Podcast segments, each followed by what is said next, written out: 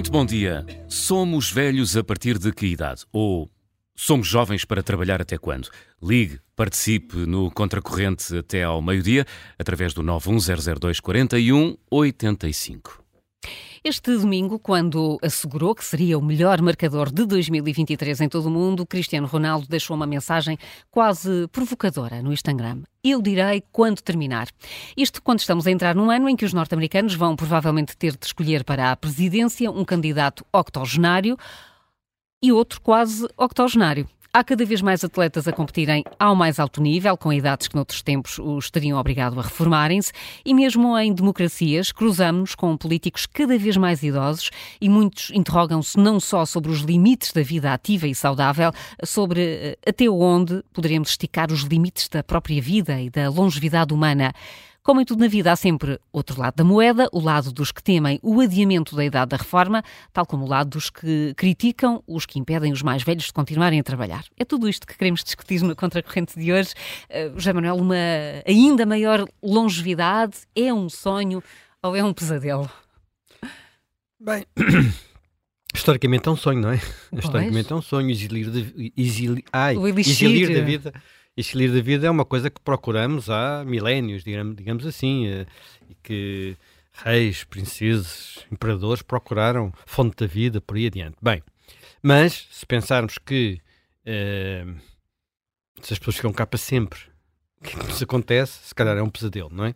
Portanto, uh, aliás, eu ainda há pouco contei aquela história, estava a ouvir um, um podcast de, do, do Economista há pouco e eles tinham a seguinte hipótese se nós tivéssemos um medicamento que nos tornasse, olha, imortais, e portanto e fosse acessível, colocávamos, distribuíamos tipo na água de beber, não é? A gente abria a torneira, bebia aquilo e ficava imortal.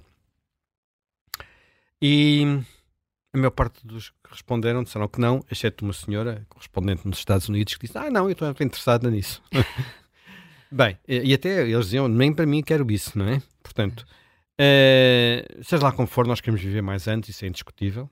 Todos querem viver mais anos, de uma forma genérica, uh, e, e, e, é esse um pouco o caminho. Agora, eu acho que se calhar vamos começar pelo princípio, que é porque é que nós envelhecemos?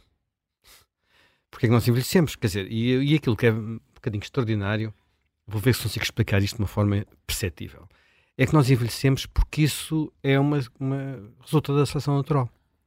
Portanto, nós precisamos de envelhecer para haver seleção natural, basicamente é isto. Porquê? Precisamos de envelhecer ou precisamos de morrer? Quer dizer, uma coisa leva a as duas coisas vêm juntas, não é? Envelhecemos, uh, envelhecemos para, para morrer, não é? Portanto, hum. uh, o que interessa na evolução, na, na, na, evolução natural é transmitir os nossos genes à, à geração seguinte. Portanto, nós somos máquinas, nós, seres vivos, hum. máquinas, que precisam de crescer até terem capacidade de transmitir os seus genes e a partir do momento que conseguem a sua missão reprodutiva, já não são mais necessários e a certa altura começam até a ser um peso para a comunidade. Portanto, e o melhor era é degradarem-se, por assim dizer, e um dia morrerem. E tu sabes, aqueles filmes de natureza ou de National Geographic, são sempre os animais mais velhos, doentes, que são comidos pelos leões, não é? Não são os mais jovens e vigorosos. Sim. Portanto, isto é, faz parte, digamos. E porquê que isto é assim? Porquê que é assim? Porquê que não é diferente? Porque nós podemos imaginar nós tínhamos, éramos máquinas perfeitas que durávamos para sempre, porque e não, e evitávamos a necessidade de ter, de ter de transmitir os genes. Só que nós não, não estamos isolados. E neste momento qualquer um de nós está a receber raios cósmicos, está a receber raios, não é? raios cósmicos, não os vemos. E que estão a provocar mutações, e que estão a provocar alterações das nossas, eh, enfim, das nossas células madre, não é? Portanto, o DNA, mas também das nossas proteínas, das nossas N outras coisas. Portanto, e por isso é, é preciso, é, além disso, uh, o ambiente não é sempre igual. Nós tivemos períodos de calor, períodos de frio, períodos em que os, os continentes moveram-se, houve uh, meteoros que chocaram com a Terra e, portanto, é necessário haver variabilidade para, uh, para nós termos capacidade de encontrar novas máquinas adaptadas ao novo ambiente. Portanto, não podemos viver para sempre. Basicamente é isto. Não, nós, quer dizer, qualquer ser vivo não pode viver para sempre, não é? Tem que encontrar formas de ir uh, mudando, porque o ambiente também muda. Além de que ele está a sofrer danos por viver apenas por estar, uh, por estar vivo. Portanto, isto justifica que nós envelhecemos. E há muitos mecanismos, a pouco e pouco temos vindo a perceber que, que existem vários mecanismos de envelhecimento. Por exemplo, no caso dos humanos, uh, nós somos máquinas preparadas, digamos assim. Isto fazer máquinas faz um bocado de impressão, não é? Leva-nos para a inteligência artificial. Não, somos máquinas preparadas para atingir o nosso apogeu, inclusive o nosso apogeu reprodutivo, numa idade que já não se usa. Que é, é ali entre os 18 e os 25 anos, mais ou menos. Estamos no, estamos no nosso pico. Estamos no nosso pico, em princípio, estamos no nosso pico de, de condições naturais. É evidente que hoje nós sabemos prolongar esse pico, quer para, para a reprodução, a parte das pessoas reproduzem-se mais tarde, uhum. já nos dias que correm. Antigamente não era assim. E uh, sabemos também prolongar a, a, nossa forma física, uh, a nossa saúde, uh, de forma a que a esperança de vida nos, nos humanos tem, tem aumentado imenso, não é? tem aumentado imenso, já agora vale a pena explicar também isso, aumenta muito porque nós temos, basicamente, não, não temos evitado o envelhecimento. Nós temos é diminuído as razões da morte prematura. Essas razões de morte prematura, durante muito tempo, por exemplo, séculos e milénios, nós hoje não temos às vezes noção disso. Era a guerra, a violência. Portanto, nas, nas, nas comunidades morria-se muito por causa disso. Depois, as doenças, mas nós temos vindo a encontrar mecanismos de combater a doença, e acidentes e por aí adiante. E, portanto, tudo isso tem permitido, quer dizer, quando houve a Covid, enquanto não tivemos mecanismos para combater a Covid, a esperança de vida diminuiu. Diminuiu em todos os países que tiveram Covid. Portanto, não houve aqui uh, surpresa, porque, uh, de facto, quando nós, eh, designadamente, quando somos mais velhos, somos mais, uh, somos mais vulneráveis. Lembras-te de ontem ter falado daquele número impressionante das pessoas que estão, estão sim, a morrer? Quase Eu depois 500. fui ver, a, a, a, digamos, a divisão por idades e praticamente 4 quintos têm mais de 65 anos. Sim. Portanto, dos, daquele número de recorde de pessoas que está a morrer, a esmagadora maioria são pessoas idosas e para aí um terço uh, tem, mais, tem mais de 80, 85 anos. Portanto, de facto, quando chega uma gripe A, como está, está por aí, dizima os mais, os, os mais, mais, idosos, velhos. porque eles de facto estão mais frágeis. Bem, dito isto, os, há muitos mecanismos de envelhecimento. Portanto, uh, e que têm vindo a ser a pouco e pouco uh, descobertos. Eles têm a ver com, uh, enfim, são, não vou estar aqui a entrar com muitos detalhes, mas têm, muito, têm a ver, por exemplo, com a forma. Um dos mais interessantes que eu encontrei mais interessantes é este. Nós temos os cromossomas que se têm que reproduzir, não é? Para as células se renovarem. Porque cada vez que há uma célula nova, houve uma duplicação de cromossomas antes, a meiose, como aprendemos nas aulas de estudo do meio, onde andamos na escola. Portanto, nesse processo, há, o, o, no final dos cromossomas, há umas coisas chamadas telorómetros. E esses telorómetros, em cada reprodução, perdem um bocadinho da sua, do seu, da sua dimensão. E, esse, e isso o que quer dizer que a partir de uma certa altura deixa de conseguir haver essa reprodução. Portanto, se nós, ao descobrirmos isto, os cientistas ao descobrirem isto, pensaram, se nós conseguirmos evitar a perda de, de, de telerómetro, conseguimos fazer com que as células hum, continuem a reproduzir-se. Só que há sempre um reverso da medalha. Quem diz isto, há outros mecanismos que têm o mesmo efeito, que é o que é que é um cancro? Um cancro é uma, são células que não param de se reproduzir. Portanto, as células têm mecanismos para parar a sua autorreprodução. Se nós retiramos esses mecanismos para termos a vida eterna, podemos estar a, a dar vida eterna a cancros. É só, eu estou a simplificar muito, claro. mas é para dar uma ideia a, a, às pessoas. Pronto, e há muitos outros mecanismos desses. Uh, seja lá como for, é um facto que nós estamos a durar mais tempo, uh, estamos a ter mais anos de vida saudável. Em Portugal não é muito verdade, mas no, de forma genérica no mundo. E às vezes isso levanta um problema: é que nós conseguimos dominar temos antibióticos, não apanhamos infecções, temos antivirais, não apanhamos outro tipo de infecções provocadas por vírus, temos vacinas, temos operações sofisticadíssimas que nos uh, substituem o coração, renovam o coração, fazem essas coisas todas. Mas há, algumas coisas que são mais complicadas, o nosso cérebro, por exemplo. Nosso, nosso cérebro. E, portanto, uma das epidemias da atualidade são as demências, as demências senis, quer dizer, não é só o Alzheimer, a Parkinson, mas outro tipo de, de demências que são muito, muito aflitivas, porque as pessoas começaram a morrer ou viver em condições que antes nem sequer eram conhecidas, porque a maior parte das pessoas não chegavam a essa idade. E aí a capacidade de reproduzir, de, nomeadamente renovar células, é mais complicada. Estamos numa, em tecidos que não estão formatados para se reproduzirem.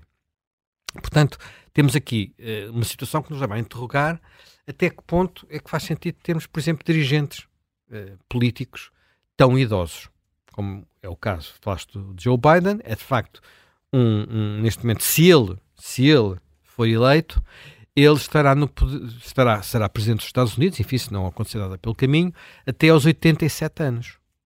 Sim. 87 anos. Há antecedentes. Há o Adenauer, o famoso chanceler da Alemanha, governou até aos 87 anos. Portanto, mas é uma casa absolutamente excepcional. O próprio Churchill deixou o governo aos 81. E eu fui ver em com que idade é que tinha o Salazar quando deixou o governo. Era mais novo que o Biden é hoje, tinha 79 anos. O Stalin tinha 74 quando morreu. Portanto, o próprio Mao Tse-tung, que nós já vimos todo assim, tremelicante, quase não se conseguia mexer, tinha 82. Portanto, a idade que tem hoje o, o Joe Biden, praticamente, não é? Outro que nós dizíamos, a gerontocracia soviética, o Brezhnev, o Brezhnev, 75. Portanto, estamos de facto com. Quer dizer, e estamos a falar de ditaduras, não é? Portanto, todos estes líderes que eu, que eu disse são líderes de ditaduras que não estão sujeitos ao escrutínio. Do poder. Perpetuação do poder. E em que a possibilidade de substituir o líder idoso é vista como um tal sobressalto que se faz pela sua manutenção. Hum. Uh, curiosamente, foi exatamente no, no mundo no, do, do, leste, embora fosse um, um embora fosse um, um, ditador, mas às vezes relativamente desalinhado dentro do próprio sistema, que era o Sausesco. Bem, Roménia, ditador, uh, enfim, não é? era fino, não é? Uh, eles vão desenvolver uma das, um, um dos grandes mitos de que era de que se conseguia, que eles tinham tratamentos especiais para combater o envelhecimento. Exatamente, geram, os tratamentos geron, gerontocráticos. E que levavam lá pessoas das mais diversas afinidades políticas a uns tratamentos, como uma médica, não sei, e, que, e, pronto, e havia informações de que regimes, muitas vezes antagónicos, estavam a tentar recorrer àqueles tratamentos para lhes conseguir dar uma espécie de, de juventude, quer dizer, sem, sem grande proveito, aliás, como, como depois Bem, viria Agora, tu repara, nós estamos, temos outros líderes, pelo menos mais um líder democrático, que já vai nos 82 anos, onde está, que, que é, é, o Sérgio Mattarella. Sim. Portanto, presidente uh, italiano, mas a presidente italiana não é uma tradição, não é? Assim... Esses são sempre são senadores. São senadores, bastante idosos e tal, e não são provavelmente um cargo executivo. Mas temos um outro, uma outra figura, neste momento muito importante pela, pela situação na região, que tem 88, chamado Mahmoud Abbas, que é o líder da autoridade Já tem 88, Já 88. tem 88 anos. Nós não temos às vezes nem noção não disso, não é? Ele vê-se pouco, não é? Não é o mais velho do mundo. O mais velho do mundo é um senhor, e esse é um ditador, de facto está lá. Enfim, tem umas eleições, mas são fictícias. É um senhor chamado Paulo Belia, nos Camarões. 91 anos. Está com 91 anos. Mas atenção, o Roberto Mugabe teve até aos 93, não é? Portanto, há assim uma, mas isto estamos a falar de, de facto de ditadores. E depois em regimes que não podemos considerar ditaduras, mas são uh, singulares, como a Igreja Católica, o Papa está com 87. Portanto, também não é propriamente um jovem. E pronto, e há mais, podia continuar por aqui. Mas. Uh, portanto, a Rainha de Inglaterra. Mas a, também a Rainha de Inglaterra já quase aos 100, não é? Sim. Mas enfim, não, eu pensei nela, mas não a citei. Vou buscar uma outra, sabes? Que ver que idade é que tinha uma outra que já não me lembrava e que muitas vezes também tínhamos ideia de alguém que durou, durou, durou, durou, durou, durou, durou e nunca mais acabava. Rainha Vitória. Rainha Vitória. Mesmo assim ela morreu aos 81. Ah. Era outro tempo, não é? é Portanto, e, até, e, até, a imagem das pessoas é mais envelhecida. É uma imagem muito, muito, muito envelhecida. Bem, uh, uh, o Raul Castro esteve até aos 87, o Franco até aos 83, o Kim Il-sung até aos 82, mas pronto, não são regras. Hum. Tudo isto estamos a falar de autoritários, não é? ou ditadores mesmo. Uh, agora, há aqui o problema de saber se as pessoas de facto chegam a esta idade em condições de serem de facto uh, fazerem aquilo que nós esperamos delas. Isso é uma questão que é sempre, é sempre discutível. Como disse, fisicamente já passaram o apogeu das suas vidas. Uh, intelectualmente, muitas vezes percebe-se que há dúvidas. Uh, apesar de tudo, em democracia os eleitores podem escolher, sem ser em democracia sabemos que os mecanismos uh, são outros. Os mecanismos que levam, no entanto, a este envelhecimento não são exatamente os mesmos que nós podemos contrariar quando falamos de desporto uh, e na, na longevidade dos, dos, atletas. Porque aí, de facto, ela tem vindo, tem vindo a aumentar. A longevidade da, do, do, do, tempo de duração permite que haja naturalmente cada vez atletas mais velhos. Nós vamos aos mais velhos nos Olímpicos e, de facto, não encontramos grandes proezas atléticas.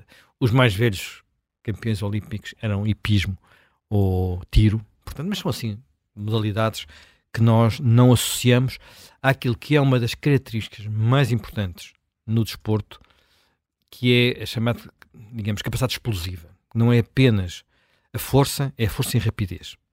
Portanto, uh, e isso é que dá aquilo que faz muitas vezes a diferença de um atleta, pode ser muito forte, mas não é suficientemente rápido, hum. ou muito rápido, mas não é suficientemente forte. E, e, e, essa capacidade explosiva tem muito a ver com a forma como uh, sobretudo os músculos, mas não só, uh, uh, consomem energia, no fundo, e no fundo coisas. E nós, de facto, temos hoje em dia alguns atletas que nós percebemos que estão para além daquilo que nós esperávamos que eles tivessem. Nós habituámos, por exemplo, a ter alguns guarda-redes que duravam mais anos, não é? Uhum. Uh, momento guarda-redes italianos. Uh, no entanto, uh, o, o, recorde de, de, presença numa fase final de uma competição, de, de um campeonato do Euro, é, portanto, é, o campeonato europeu de, de, países, foi durante muito tempo de um guarda-redes italiano, o Dinosov, não sei se vocês se lembram de Dinosov, acho que era campeonato de 82 ainda, Mundial Sim. de 82. É, aqui há poucos anos, há pouco tempo, no último, no último, no último Euro, foi batido uh, por um rival do Ronaldo uma pessoa que estava sempre, estava sempre a implicar com ele, um senhor chamado Zlatan Ibrahimovic. Ah, sim. que, não sei se ele ainda continua a jogar, mas nessa altura ainda jogava. E jogava a nível de, ser, de ir jogar à seleção da é Suécia, claro. não é? Portanto, não é estar entre jogar, os melhores. É ir à, à seleção da Suécia. Uh, não foi o único a ultrapassar, a jogar com mais de 41 anos, na altura. O Ronaldo ainda tem 38, portanto, ainda, não, ainda, ainda deve ter ainda na cabeça dele bater o, o Ibrahimovic. Portanto, na cabeça do Ronaldo há um recorde que é o do Ibrahimovic que ele um dia vai querer bater, de certeza absoluta, se a gente bem o conhece, não é? Portanto, uh, o, o mas há, há muitos, outros, muitos outros casos que são, de facto, bastante, bastante impressionantes. Uh, nós assistimos, estamos, ainda não saímos dela, daquela era dos grandes tenistas, que estão hoje com uh, praticamente, quer dizer, entre os 35 e os 40 anos. Portanto, falamos, falo do, do, do Federer, que foi o primeiro de todos e é o mais velho de todos, depois do Rafael Nadal, que agora voltou, Sim. vamos ver como é que ele está, não é? E de um que parece também eterno e fala-se menos dele, mas que é o, o, o Djokovic, que já Sim. tem os recordes, também já bateu não sei quantos recordes, já, já é o, o mais o campeoníssimo de sempre e, parece, e esse está no topo, continua no topo, topo, topo, não é? Há um outro caso absolutamente impressionante e que tem servido para como é que ele aguentou tanto tempo, que é o, o Tom Brady. Tom Brady era o quarterback de, de, futebol americano, não é? Portanto, é uma modalidade que eu não percebo nada, não sei bem como é que, como é, que é aquilo se joga. Tenho uma ideia, enfim, mas não. não, não, não, não quer dizer, apesar de tudo, percebe-se melhor que o. Ai, o, cricket, do, o cricket. Com o cricket, ah, com o cricket, por exemplo. percebe-se melhor que o cricket, que esse aí é mesmo difícil de perceber. E eu lembro-me que quando andava no liceu explicaram nas aulas de inglês como é que se jogava cricket, mas não me recordo já. Bem, ele ganhou o Super Bowl. O Super Bowl é a mega competição, a mais importante de todas, da, da, da, da, futebol americano, com 43 anos. 43 anos. E é um desporto super atlético.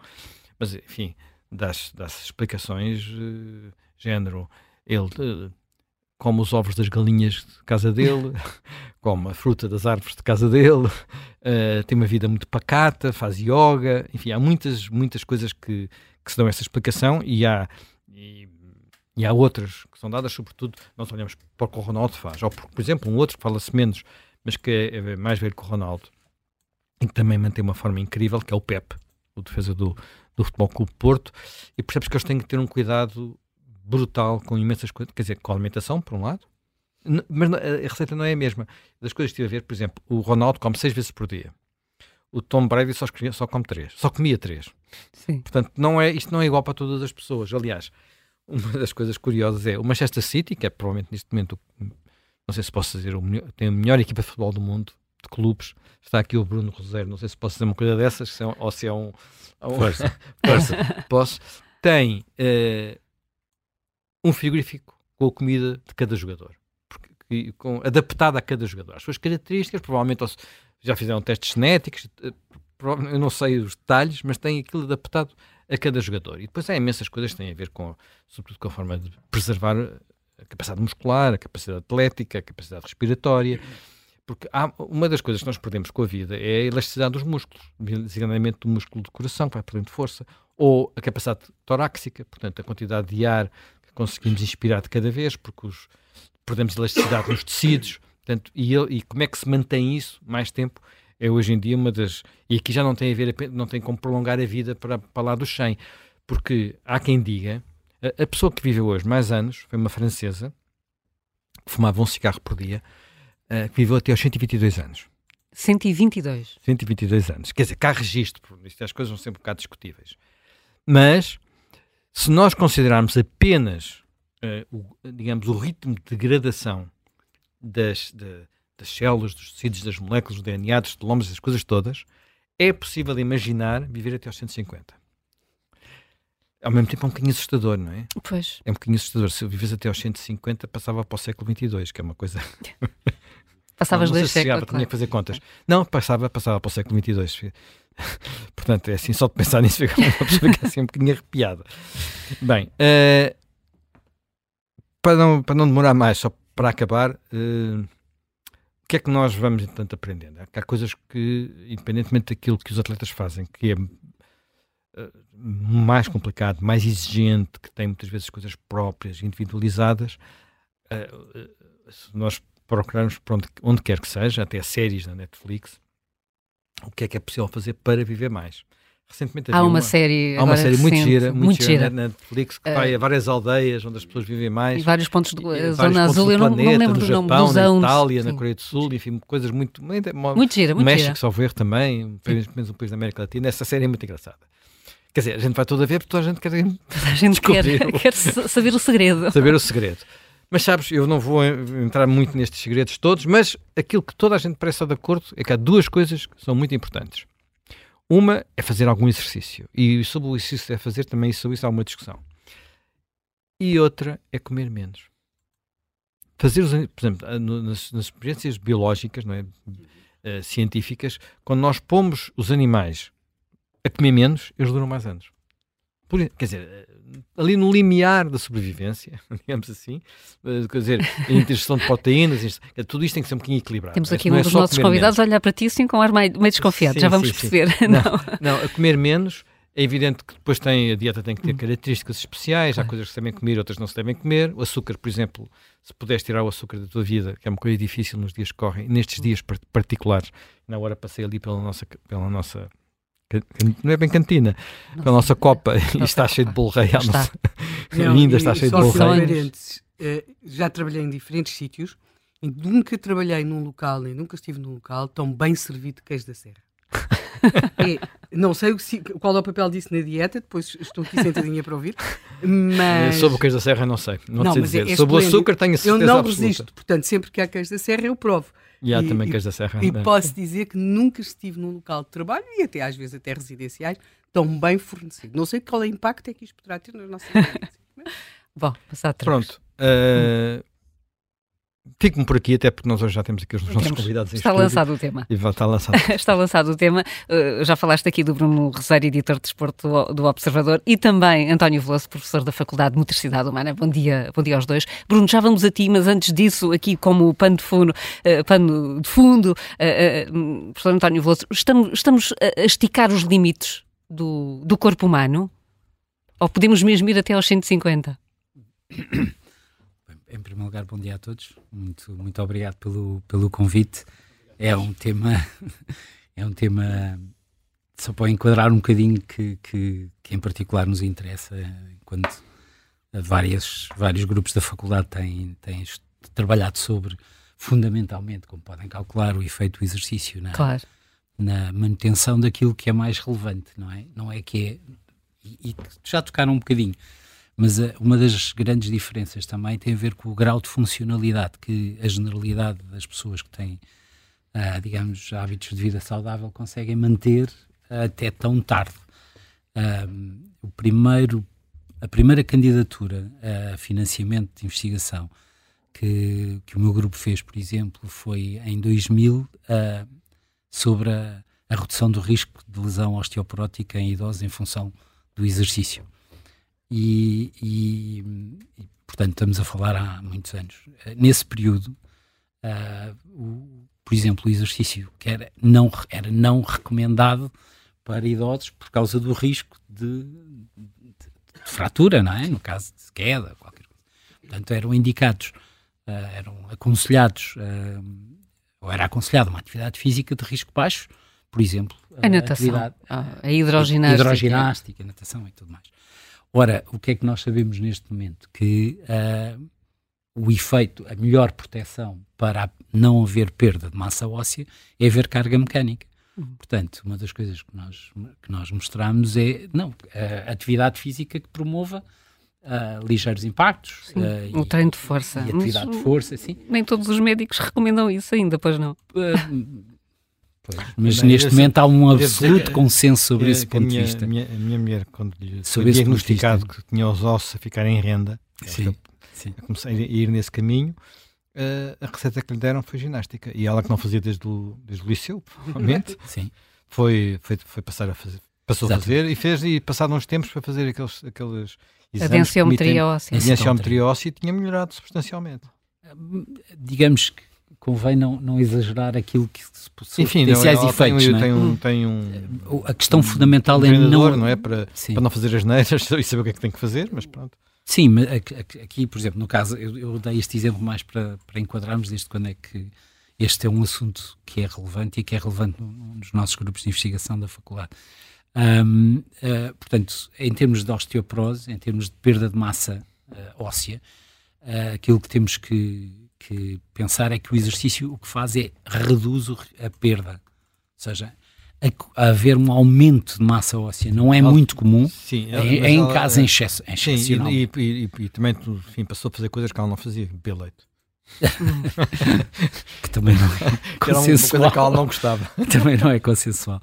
Uh, mas, mas pronto, estava, estava a dizer neste, neste enquadramento e a questão que eu estava a puxar era mais para o facto de, se manter funcionalidade, ou seja, uh, não interessa nada ver até aos 5 50 anos se a, pessoa, a qualidade de vida, a capacidade de, de, de, autonomia não, não, não for mantida, não é? E portanto, essa é uma, uma questão fundamental. Em relação a alguns dos, algumas das questões que referiu, por exemplo, os, os, as, os as experiências feitas com, com ratos, na maior parte dos casos, com, com ratos de experiência, hum, têm um, um resultado verdadeiramente uh, radical.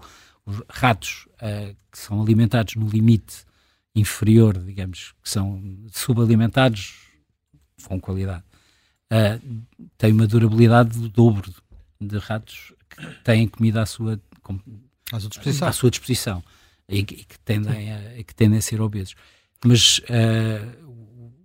de facto, exercício e, e, uma dieta restrita, restritiva são claramente fatores que estão associados a, a, portanto, a não, não estou a falar no envelhecimento, porque, como disse, há N fatores, fatores genéticos, muitos, uh, e fatores, por, por, exemplo, quando se fala numa população, nas populações que referiu, uh, no Japão, em algumas ilhas gregas, aquelas uh, digamos, aqueles locais que são visitados pelo programa que referiu, um, há fatores genéticos até por, por própria evolução, ou seja, hábitos e, hum. e, e hábitos alimentares.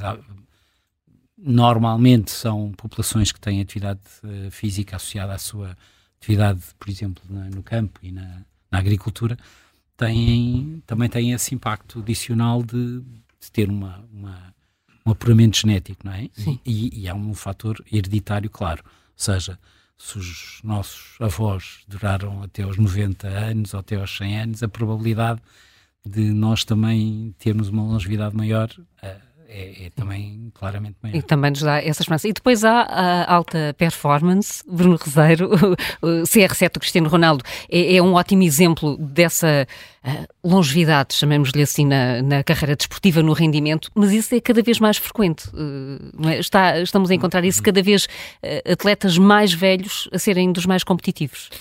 Uh, sim, e, e deixa-me já dizer que este programa é, é, péssimo nesta, nesta data, não é? A seguir ao Natal, a seguir ao, ao fim de ano. Vamos todos sentir-nos muito mal, não é? Sim, todos a sentir estou aqui a enterrar-me na cadeira com alguma, com alguma vergonha, mas uh, apesar de tudo, tenho um ponto em comum com o Ronaldo que é uh, começar a perceber como é que é o meu corpo um, e o que é que eu tenho de fazer e o que é que eu não tenho de fazer e porque é que eu estou melhor e porque é que eu não estou pior.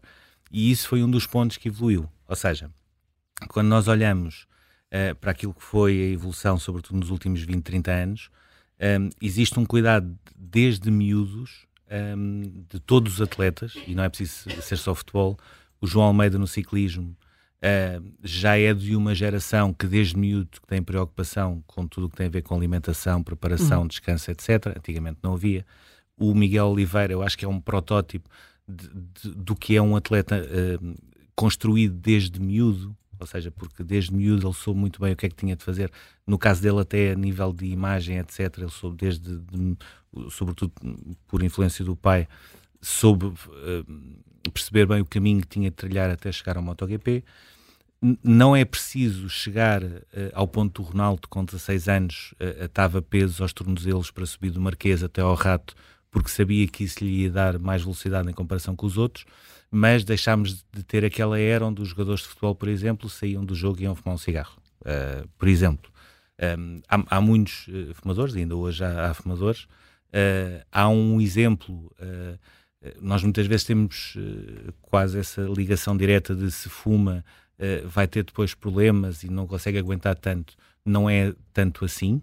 eu conheço um caso, não vale a pena estar a dizer o nome, mas de um jogador que, quando foi transferido ali no, na altura do virar do século, uh, num fim de semana fumou uh, à vontade um maço e meio de SC filtro e era dos atletas. Uh, primeiro teve uma, uma carreira longa e depois era dos atletas que melhor rendimento tinha. Portanto, isso não tem obrigatoriamente ligação direta, mas há, começou a haver esse cuidado. Portanto, isto é uma primeira parte. Depois... E, e, portanto, um jogador, Bruno, um, um atleta é cada vez mais uma equipa científica à volta dele. Sim, obrigatoriamente. obrigatoriamente. Não, é, não é preciso chegar a um caso. Havia a Lolo Jones, que antes dos Jogos Olímpicos tinha 40 uh, eh, pessoas hum. de várias áreas à volta dela para ganhar uma medalha. Uh, não ganhou, uh, por uma razão. Não trabalhou aquele que para mim é o músculo essencial, que é a cabeça. E quando chegou à altura, chegou à final, sempre com os melhores resultados, e chegou à final e fraquejou. E isso para uhum. mim é inevitável. Também gostava de tocar nesse ponto. Mas, um, portanto, existe essa parte da alimentação regrada. As, uh, os próprios atletas começaram a perceber que a questão do treino invisível não é só um chavão ou uma parangona uh, que fica bonita uh, quando se diz, é uma coisa que de facto é útil e isto estamos a falar de, uh, por exemplo, quando nós, quando nós, acabamos um jogo de futebol a brincar ou entre amigos, ou neste caso alta performance, um, enfiarmos numa banheira de gelo não é propriamente a coisa que todos nós eh, gostaríamos, mas que acelere muito a recuperação para, os, para as próximas cargas que vêm, acelera. Quando é que isso começou? Olha, o, o primeiro, uh, o primeiro, a primeira vez que, que, em Portugal nós começámos a falar um bocadinho sobre isso, eu lembro foi na altura em que nasceu o Wii, porque nós andávamos a brincar ao número zero e eu lembro de um título que era Motinho on Rocks. Uh, que era, o Motinho era, era título. Pronto, porque o Motinho, o João Motinho, era um jogador, uh, ele, é, ele é pequeno, não tem propriamente assim uma grande fisionomia, mas fazia por temporada uh, um número de jogos que não era normal, 55, 56, naquela altura não era muito normal. e ele era, foi dos primeiros jogadores que, quando percebeu aquilo que a crioterapia lhe poderia dar. Dizem que o, Riba, o Ruben Amorim se começou a destacar no Casa Pia ao introduzir banhos de de, de banhos gelados, esses banhos gelados. Que, é, que era uma, que é uma coisa, coisa que o Casa quase... Pia, enfim, um clube ainda não é um, não é um grande, não é? Sim, mas é uma, é uma coisa mas quase... O Ruben Amorim parece que foi um excelente aluno vosso, não é? Sim, sim, sim. Sim, foi em particular de, de um curso que eu, que eu organizo com, com o José Mourinho e é chamar-vos a atenção também que uma das coisas que melhorou muito foi uh, a recuperação.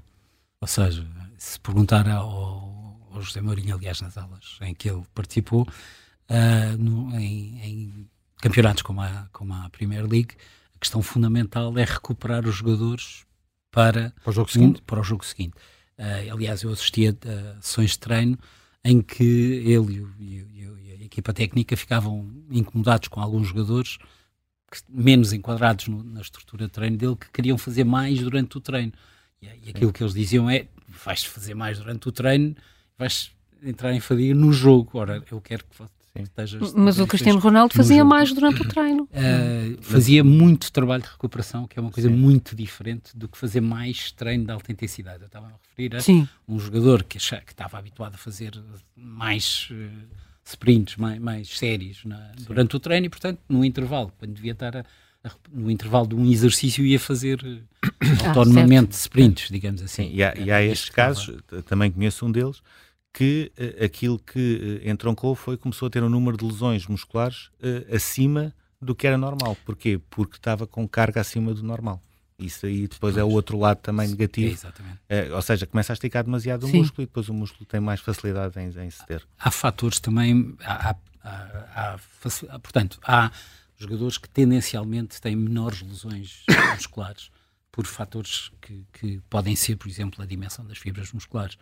Uh, jogadores que têm fibras musculares, uh, sim, fibras, chamemos assim, fibras musculares mais longas têm menos tendência a ter a ter rupturas musculares. Uhum. Há jogadores que têm mais um repouso mais, mais adequado ou que têm um trabalho de recuperação mais adequado também reduz o risco de, de lesão. Muitos dos fatores de lesão uh, muscular não são completamente conhecidos ainda, é? Uhum. Uh, agora, fatores como a perda de elasticidade que estava a referir, que acontecem com o envelhecimento, um, também podem ser uh, minorados, é? minorados com, com, com cuidados como aqueles que estávamos uhum. a ter. Uh, e em relação a, a, vários dos atletas, não é? Tom Brady, por exemplo, tem uma, tem uma alimentação vegetariana durante vegan, uh, com, com ovos também, uh, e o Ronaldo tem uma, uma alimentação hum, distinta. Uhum. Em relação à, àquilo que chamou a atenção na, o exemplo do Manchester City, uhum. uh, que eu visitei, uh, porque temos, neste curso que eu me estava a referir, houve vários, vários proletores que eram, que eram, que trabalhavam na, no City, uh, de facto o que eles têm é, e, e, neste, e é importante ter noção que as, as equipas, as nossas grandes equipas têm o mesmo tipo de cuidado, têm, por exemplo, uma rotina de fazer análises sanguíneas semanais ou até diárias, uh, para perceber quais são os nutrientes em falta. E aquilo que era que chamou a atenção é uh, ter uma vitrine quando os jogadores passam para, para o treino, cada um deles tem a sua garrafa de, de líquido, de, portanto, de, de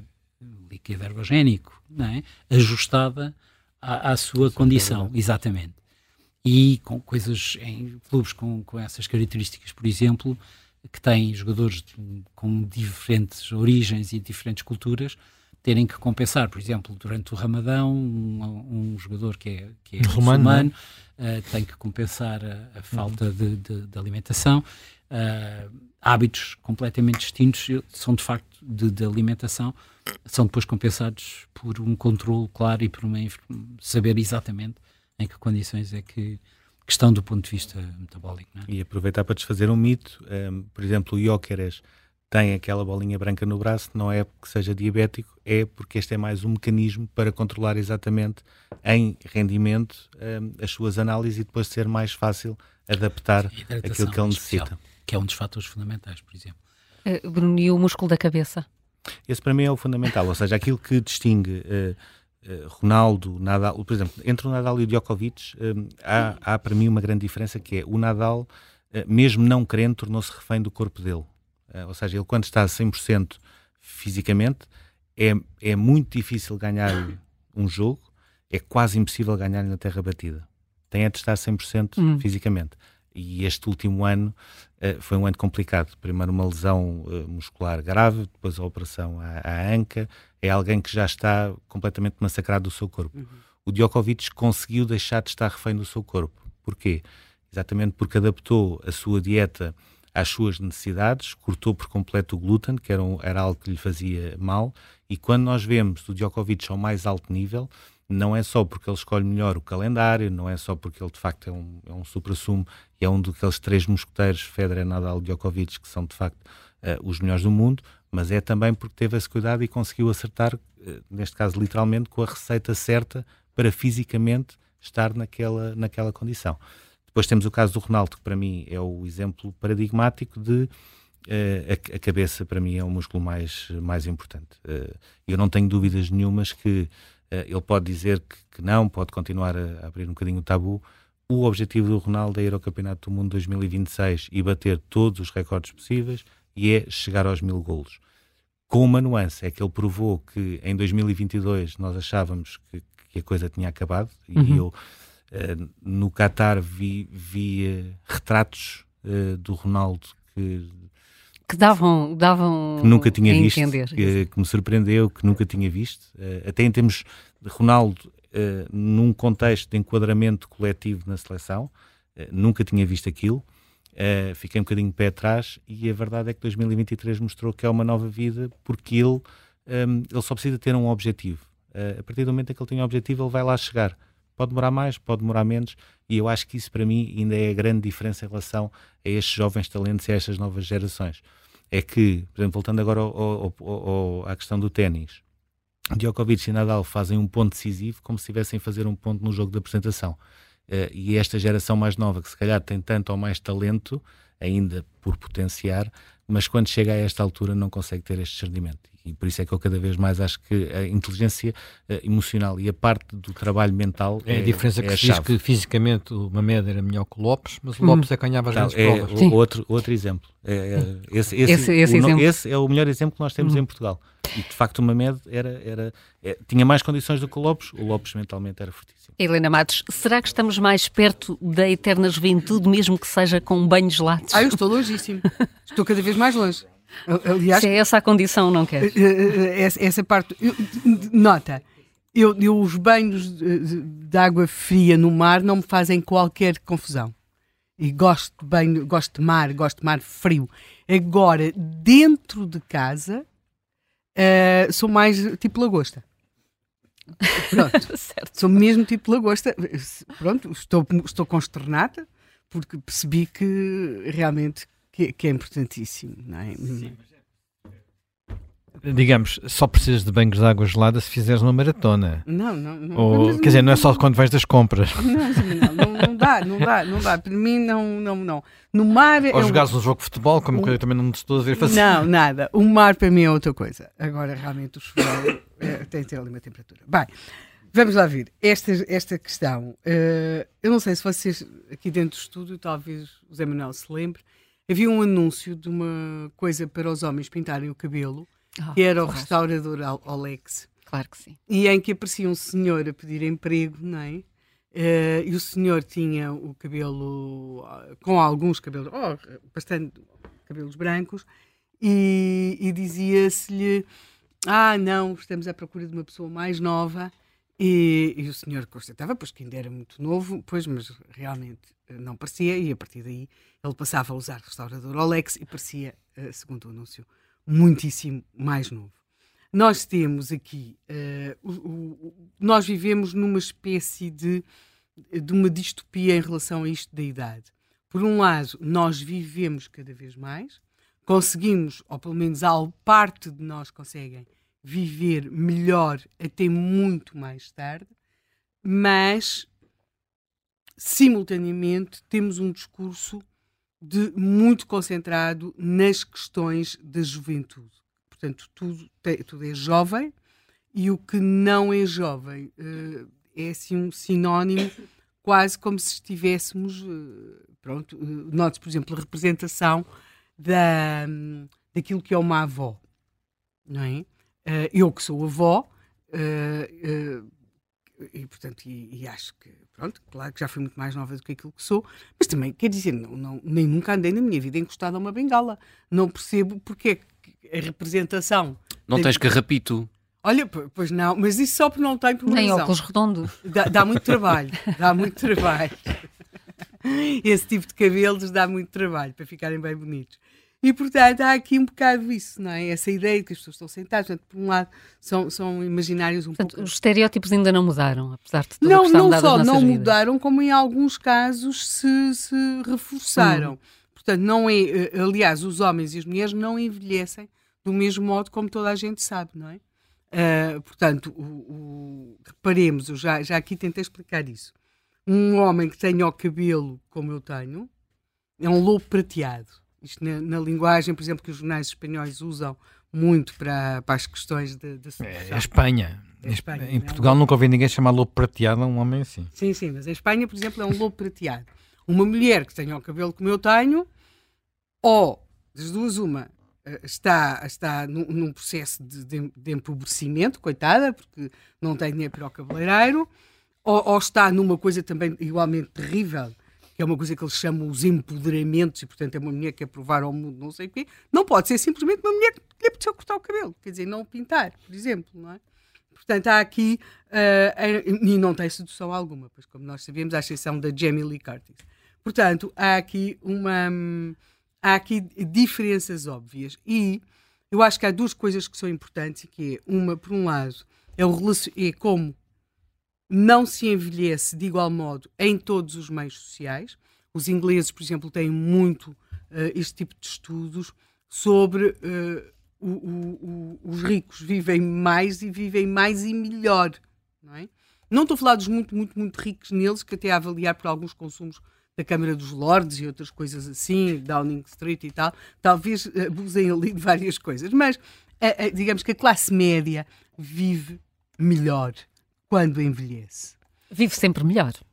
Quase sempre melhor. Sim, mas em também. Em todas as fases da vida. Sim, mas também porque tem mais cuidados de saúde, Sim. mais cuidados com a alimentação e, portanto, isso depois vai permitir-lhe ter um, um, um tipo de, de, de, envelhecimento mais saudável ou menos penoso. Temos também, eu também acho que há, para nós centramos sempre muito nas questões da alimentação, dos cuidados de saúde, mas eu acho que há nesta matéria, como noutras, algo de que nós muitas vezes não gostamos de falar, mas que é não se envelhece de igual modo quando se vive sozinho do que quando se vive numa estrutura familiar. Nós temos de passar a dar um valor à estrutura familiar. E aí podemos pegar novamente na questão do desporto para lá de tudo, da banheira do gelo e, da, e dessas coisas todas, e de hoje já não haver jogadores que dizem que gastaram, que realmente gastaram muito dinheiro, não é? Com carros carros rápidos, mulheres, uh, não sei o quê, que era o Jorge Best, que é o ícone de, de, deste tempo, não é? Que era um. Pronto, é, é um. Fazia é um, tudo errado. Ele dizia que não, porque tudo o que ele não tinha gasto com os carros rápidos e as mulheres velozes, ou com os... Sim, mas bebia, fumava, Sim, mas ele uh, não dormia... tinha sido não, desperdiçado. Não... Ele, ele, dizia que só isso é que tinha sido bem aproveitado mesmo. Tudo o resto tinha sido desperdiçado. E pronto. Há outra coisa. Se nós repararmos, o Ronaldo celebrou o fim do ano na Madeira e o aniversário da mãe. Com as irmãs, com a mulher, com os filhos, com os amigos há aqui um preservar de uma estrutura familiar que no caso dele é levada até porque conhecendo o meio, o meio de onde ele veio percebe-se como tudo poderia ter acabado de outra forma, não é? Quando, quando teve um eh, Deixa-me fazer um parênteses. Eh, o Ronaldo, como sabem, saiu do Sporting para o Manchester United. Na altura com o Ferguson lá. Uhum. E o Manchester é uma cidade pequenina, relativamente, a, enfim, Sim. Era maior que Lisboa, não é? E eu, eu devo dizer que quando uh, soube que ele vinha para o Real Madrid, uhum. e Madrid é a cidade que é, uh, achei, olha, oh, oh, perdeu o pai que era o Ferguson, que era uma espécie de segundo pai. Uhum. Uh, ele vai para Madrid, não vai. sei se ele vai aguentar. Mas ele de facto tem, como dizia aqui o Bruno Roseiro, um músculo no cérebro muito forte e eu acho que tem o papel da mãe. A mãe ali é uma figura seguramente central. central. Uma mulher, aliás, as mães, eu acho que a questão das mães dos jogadores desempenham um papel vital, como aliás sabe na própria história do Eusébio. Uh, foi decisiva, porque ele, o Eusébio viria para o Sporting, só que o Benfica faz o contrato com a mãe e, e, não, não havia qualquer possibilidade. Obrigado, bem, bem do, do jovem Eusébio desobedecer à sua mãe, não é?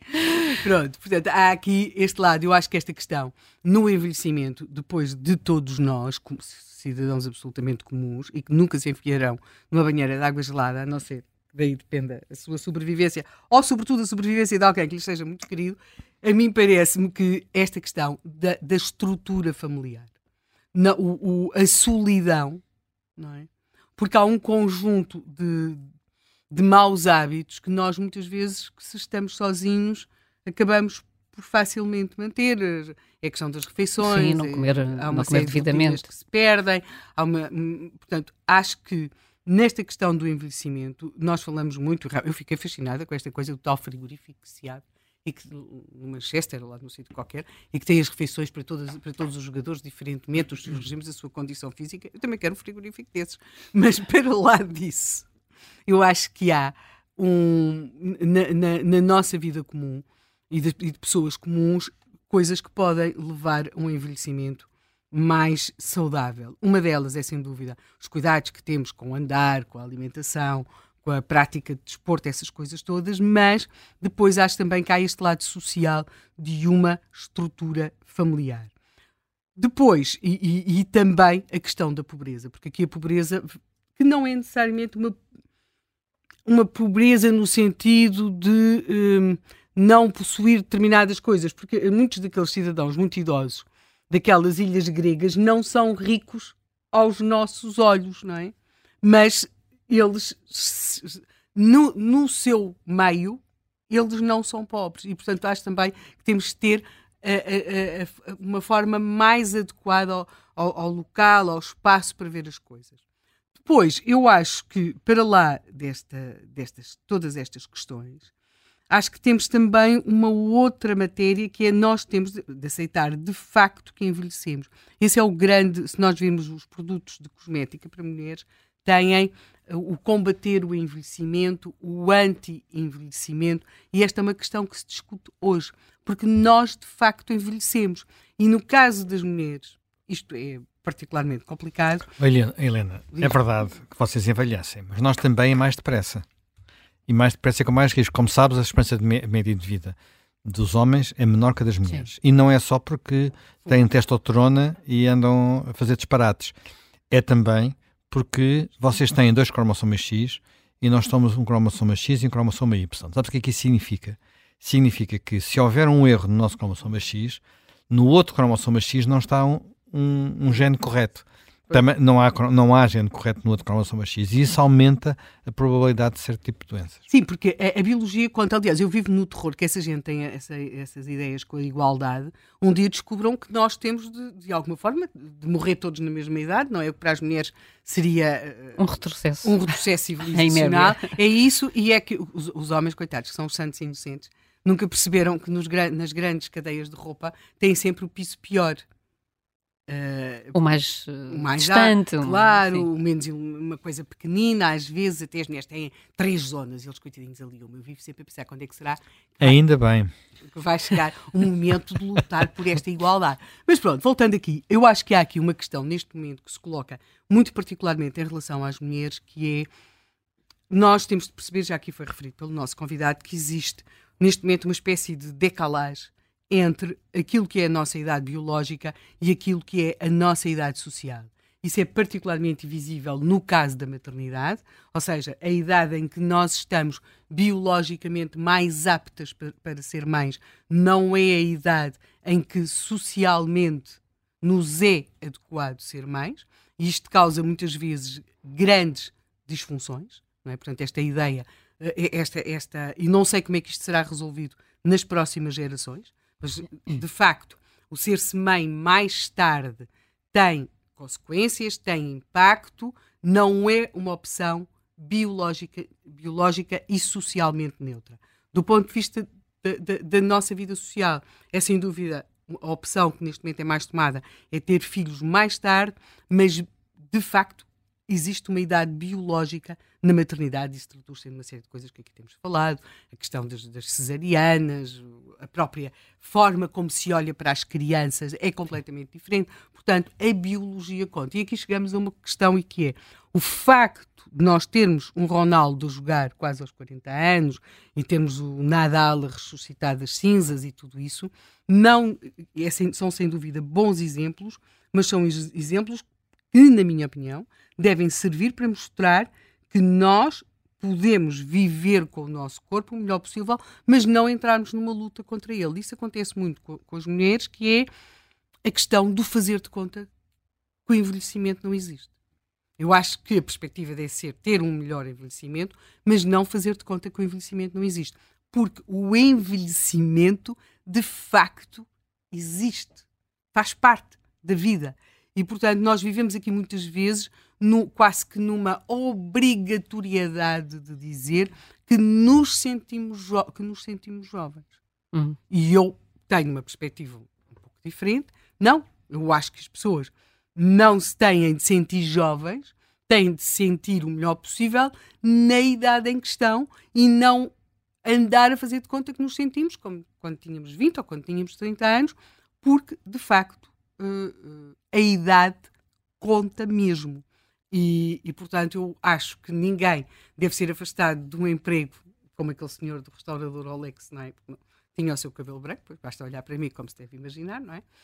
Mas a obrigatoriedade de termos todos de fazer de conta que somos jovens e que estamos jovens, uh, parece-me ser neste momento um, um estereótipo, um preconceito que cai muito forte em cima de nós e depois eu não excluiria desta equação também de um envelhecimento melhor as questões, sim, o desporto, a alimentação, tudo isso, mas uh, não se esqueçam da questão da pobreza e da questão da solidão. Porque um, envelhecer só e pobre no conceito que é pobreza na sua comunidade uh, pode, acho eu, pode fazer pior que umas rabanadas no Natal. Desculpa lá, mas não, não ponham todas as culpas no e o, e o queijo E o queijo da serra, não é? Ah, esse nem entra. Esse, esse é um alimento revigorante que se há de descobrir, tenho a certeza, que faz parte da dieta mais. Um superalimento. Um superalimento. José Carreira é fundador do movimento ibero-americano Stop Idadismo e está ao telefone connosco. José Carreira, bom dia. Uh, obrigada por, por se juntar aqui a esta conversa e gostava de tentar perceber com a sua ajuda uh, o que é que é ser velho hoje em dia. O conceito mudou? Olá, muito bom hum. dia e é muito um gosto também poder estar aqui a partilhar convosco um pouco desta manhã.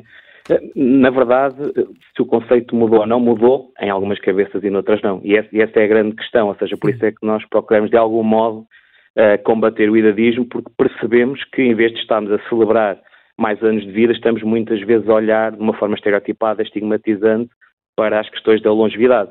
E, e, e, foi exatamente nesse contexto, em contexto de pandemia, que nós lançámos este movimento, dando nota de que, e já foi dito uh, por várias pessoas durante o programa, que nem devemos falar de investimento, devemos falar de longevidade e de longevidades, porque obviamente percebemos que uma coisa também é envelhecer com condições financeiras, outra coisa é sem condições financeiras, por exemplo, e, e por isso mesmo mudou muita da forma como vemos o envelhecimento, mas ainda não mudou o suficiente para que não continuemos a olhar de forma negativa e estereotipada. E, e, portanto, diz que, que a ideia, ainda já não sei se, mas há poucos anos tivemos o ano do envelhecimento ativo. É um conceito que já não faz sentido? É mais importante nesta altura falar da longevidade com qualidade de vida? Eu creio que, que, o conceito ainda, ainda fará sentido. Até Sim. se nós re, repararmos, havia o envelhecimento, uh, o paradigma de envelhecimento ativo e saudável, e agora é a década do envelhecimento saudável. Foi retirado o ativo, uh, que me parece uh, um pouco estranho, porque na verdade dificilmente, e até por tudo o que já ouvimos, se não formos ativos, dificilmente seremos, uh, seremos saudáveis. A questão é, e este também é um ponto importante, parece-me, a própria década para o envelhecimento, neste momento saudável, 2030, tem como uma das bases, talvez a primeira base, a questão de mudar a forma como nós sentimos, como, como sentimos, como pensamos e como agimos em relação ao envelhecimento. Eu creio que é esse trabalho que efetivamente ainda não está feito. E durante muito tempo também, e fomos vendo isso, que teve uh, alguns reflexos positivos, mas que também trouxe outros negativos. Muitas vezes associou-se o envelhecimento ativo apenas e só à atividade física, quando não o é. Não é? é uhum. também atividade física, mas deve ser participação social, por exemplo, e aí, se, tivermos, se participarmos ativamente na sociedade, se continuarmos a ter todos os nossos direitos intocáveis do ponto de vista daquilo que é a cidadania plena, por exemplo, podemos ter menos casos e menos risco de solidão não desejada, como também já foi mencionado uh, durante o programa. E esse é um dos problemas que resulta uh, do idadismo, ou seja, de uma atitude de discriminação e preconceito que nós temos com base na idade, é que muitas vezes estas pessoas porque se sentem incapazes ou porque sentem que já não têm nada para dar à comunidade, isolam-se. Ou então, a própria forma como a sociedade e a comunidade olha para o envelhecimento, eh, de forma eh, gerontofóbica ou até velhofóbica, vamos dizer assim, acaba por levar a que estas pessoas se isolem e, vivem, e vivam sós, com todas as consequências também que depois têm do ponto de vista da saúde. Eh, sendo que vivemos nesta sociedade cheia de sinais contraditórios, porque temos uh, uma população uh, envelhecida, somos todos mais velhos do que éramos há, há, uma década ou há duas décadas. temos políticos também velhos, temos exemplos, foram aqui enunciados pelo José Manuel Fernandes, uma série deles, do Papa ao Presidente dos Estados Unidos, e, no entanto, há, continua a haver esse, esse problema do idadismo, esse preconceito em relação ao envelhecimento. Como é que isto se entende? Sim, eu, eu, recordo até que uma das, uma das edições da New Yorker, de outubro de 2023, tem exatamente na capa uh, os vários políticos uh, americanos, o Biden, o Trump, uh, com andarilhos, não é? Porque se diz que, inclusivamente, também já foi dito hoje, tem uma espécie de uma gerontocracia, não é? E, e, a grande questão é esta, eu creio que nós ainda não estamos a saber lidar com as questões do, do, da longevidade. Felizmente, parece que agora existe um reativar da estratégia para o envelhecimento ativo e saudável que Note, e eu gostava de dar esta, esta pequena nota também, sublinhar, note que já houve uma proposta para o envelhecimento ativo e saudável em 2016, que era para ser aplicada, ou entrar em funcionamento entre 2017 e 2025, que nunca saiu do papel, parece que agora foi renovada, vamos ver se ela, se.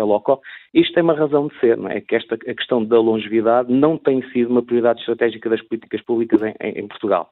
E, e esse, esse, sim, creio que é o drama que nós temos, porque efetivamente as medidas têm vindo a ser avulsas.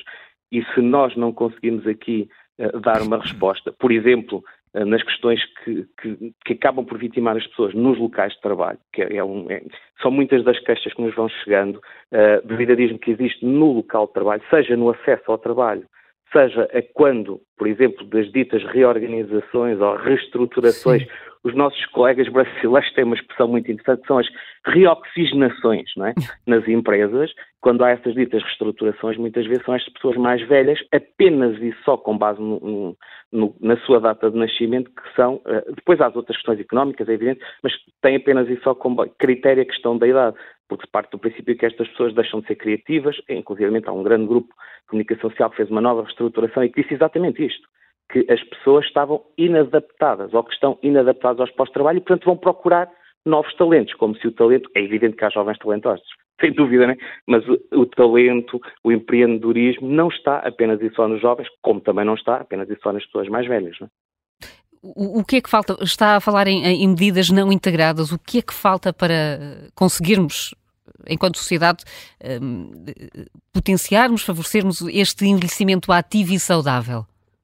Eu creio que falta uma estratégia nacional uh, para a igualdade de todas as idades, não, não direcionada para as pessoas mais uhum. velhas, uh, porque no fundo nós também estaríamos aqui a criar uma gaveta, não é?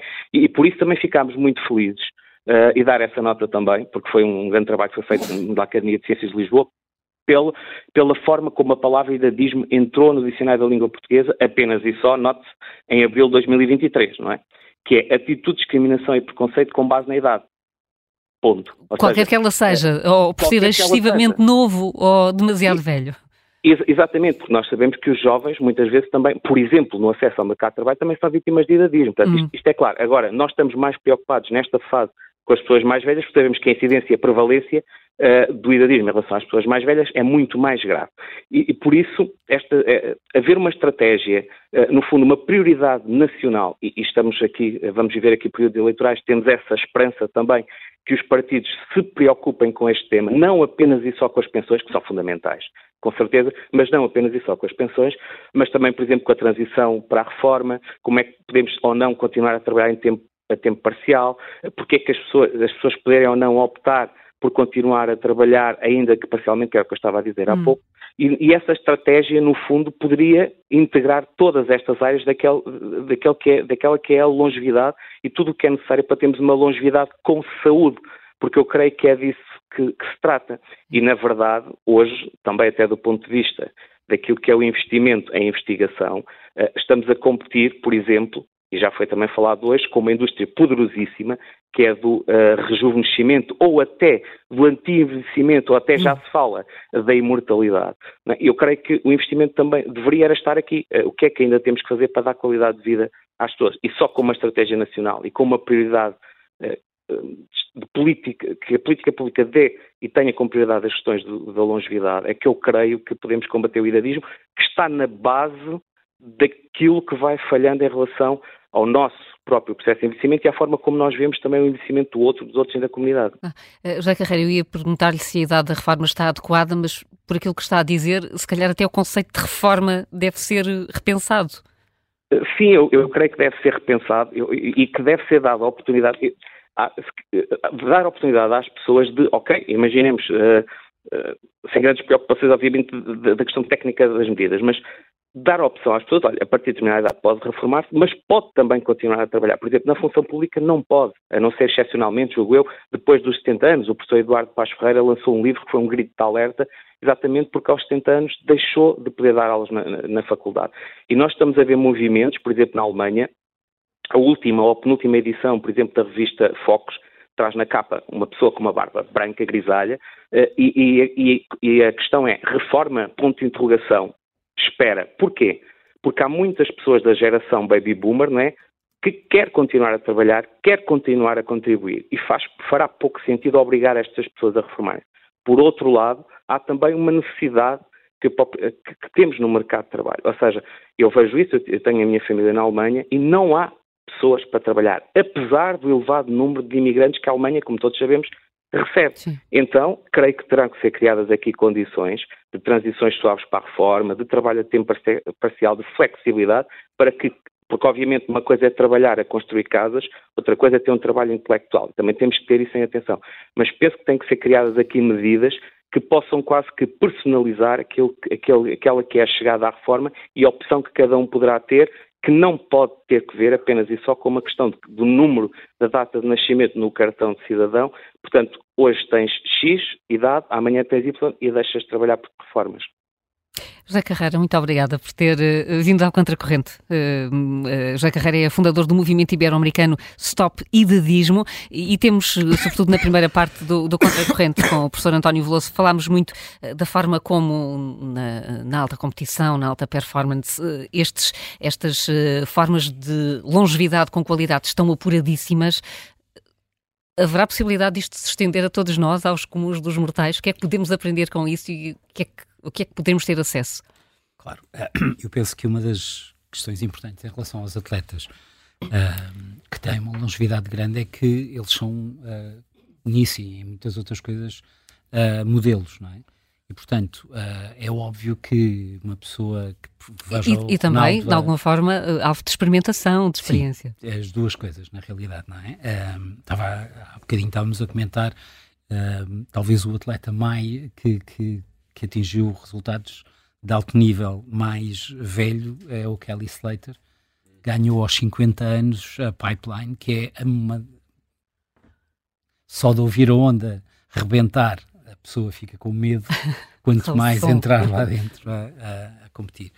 E, e, e, mais uma vez, uma pessoa que tem uma, vida, uma alimentação super cuidada, atividade física super cuidada, alguém que se cuidou, uh, foi 11 vezes campeão do mundo, uh, e tem uma longevidade competitiva de 30 anos, o que é impensável há algum tempo. Né? Falámos no Tom Brady também.